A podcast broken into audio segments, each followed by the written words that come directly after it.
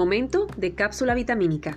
Hola, hola, le saluda María Virginia Camacho y complacida estoy de saludarle nuevamente en esta oportunidad para presentarle nuestra cápsula ABC de empresa, que por cierto, hoy le invito a compartirla conmigo.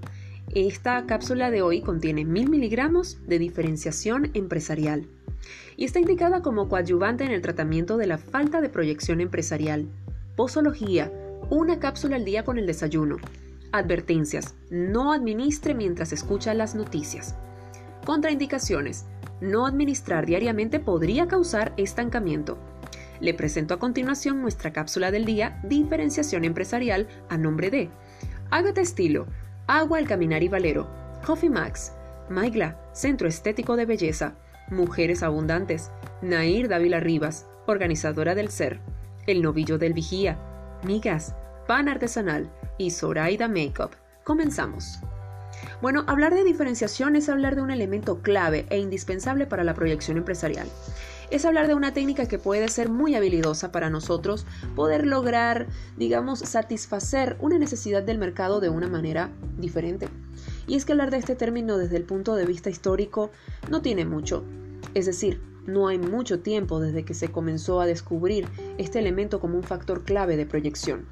De hecho, este es un término que se le acuña directamente a la economía, porque de allí es que surge este término como un estudio o un análisis de una realidad que en el momento ocurría en una firma cuando el dueño de la misma determinó que una, que una empresa se debía diferenciar del resto por dos elementos, bien sea por el factor del precio de lo que implicaba el producto o en todo caso de diferenciar lo que hacen del resto. Y de allí es donde ese término pues empieza a popularizarse y los publicistas aprovecharon la oportunidad para poder tocar desde el punto de vista de la publicidad la diferenciación. Y empezaron a crear cualquier contenido audiovisual, visual, para generar impacto en la marca, en el cliente, en el consumidor y en todo el entorno social.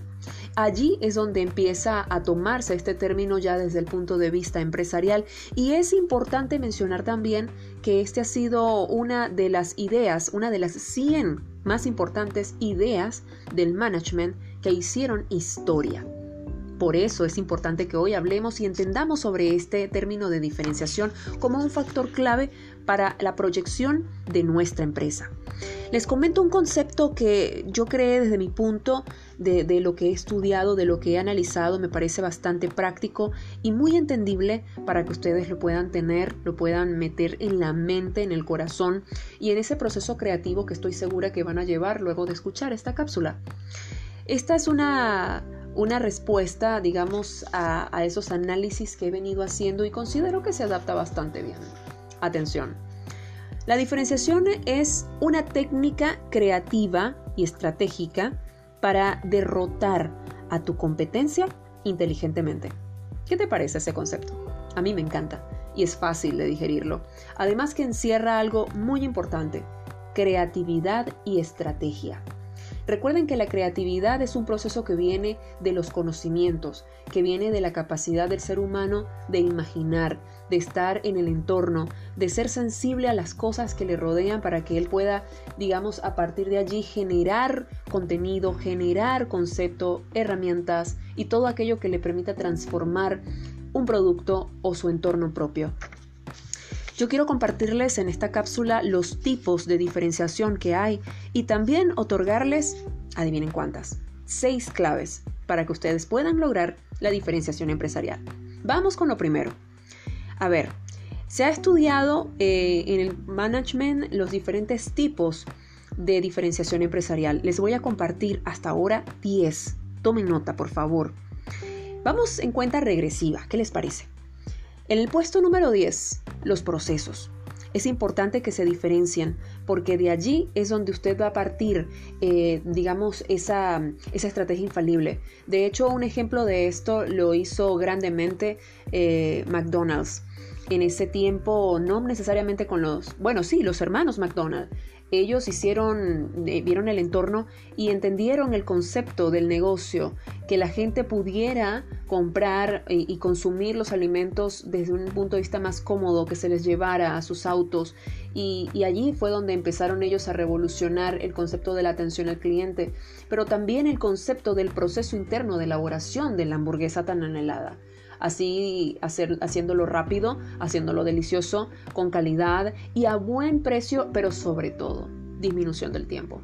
¿Vieron lo importante del proceso? Hoy en día es una de las empresas más fuertes y más globalizadas de todos los Estados Unidos. ¿Qué tal, no? Bien por McDonald's. Bueno, continuamos. En el puesto número 9 está el nicho de mercado. Allí tendríamos que estudiar todos los elementos que nos rodean, es decir, el consumidor, cómo se comporta ante los nuevos productos, por ejemplo. Avanzamos. En el puesto número 8, a través de campañas de storytelling. Esto quiere decir campañas cuentacuentos, algo así, donde de pronto los dueños de las empresas a través de medios audiovisuales puedan proyectar lo que ha sido su historia, lo que es eh, la compañía en sí, los servicios que brindan, pero desde un punto de vista más humano. ¿Acaso no han visto las, las publicidades o promociones de IKEA? Esta página española me encanta porque ellos siempre están subiendo contenido de sus productos. Ellos son una tienda grande donde venden mucho mobiliario para las familias, ¿no? Y ellos siempre están montando videos en YouTube donde, donde utilizan todo eso que ellos venden, pero le dan forma humana. Y eso hace que la gente quiera comprar. Por eso es importante que, hagan publicidad de, de este tipo de storytelling para que puedan llegar no solamente a los bolsillos de la gente, sino al corazón. Y eso fideliza. Créanme que sí. Avanzamos en estos puestos, nos vamos al 7, posicionarse diferente, desde luego cualquier estrategia que usted eh, pueda constituir le va a dar a usted como resultado un posicionamiento diferente. Pero esto además encierra en sí mismo la forma en cómo usted evalúa o realiza la diferenciación. He allí la importancia. Avanzamos al puesto número 6, en diseño. Y es allí cuando usted diseña todo lo que es la estructura o todo lo que es el concepto de su marca, el concepto de su negocio, el concepto de su producto, ¿sí? Todo aquello que usted quiera lanzar, el diseño tiene que ser fresco, creativo, vanguardista, alternativo, diferente. Avanzamos al puesto número 5, especialización. Es allí donde usted determina cuál es su producto estrella o cuál es ese producto que usted definitivamente tiene que eh, abanderar del resto, ¿sí? Especializarse, bien sea en un nicho de mercado o en un producto específico, darle el poder no se puede dejar de lado los demás productos que usted pueda tener porque hay que entender que tenemos que buscar la forma de generar ingresos de, forma diversa, pero siempre hay un producto que le va a brindar a usted la oportunidad de, especializarse. Vamos al puesto número 4, experiencia del, del cliente. Es interesante a esta parte porque allí es donde usted debería otorgarle al cliente un buen trato para que lo pueda fidelizar y es allí donde también se genera la diferenciación. En el puesto número 2, la calidad y el servicio. Y en el puesto número uno, el producto. Esta es la bandera de la diferenciación. Si usted puede lograr que su producto sea diferente del resto, estoy segura que va a lograr una buena proyección empresarial. Avanzamos hacia las claves que les dije que les iba a entregar para la diferenciación, para lograrla. Vamos al puesto número 6. Atrévanse al cambio.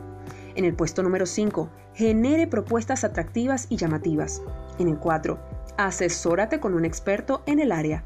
En el puesto número 3, planifica y ejecuta tus acciones más inmediatas. En el puesto número 2, imagina y enfoca tus necesidades o nicho de mercado. Y en el puesto número 1, observa y estudia detalladamente tu entorno. Hasta aquí nuestra cápsula de hoy, espero que haya sido de agrado y de muy buen provecho para ti y espero también de corazón que la puedas poner en práctica para que puedas proyectar tu empresa al siguiente nivel.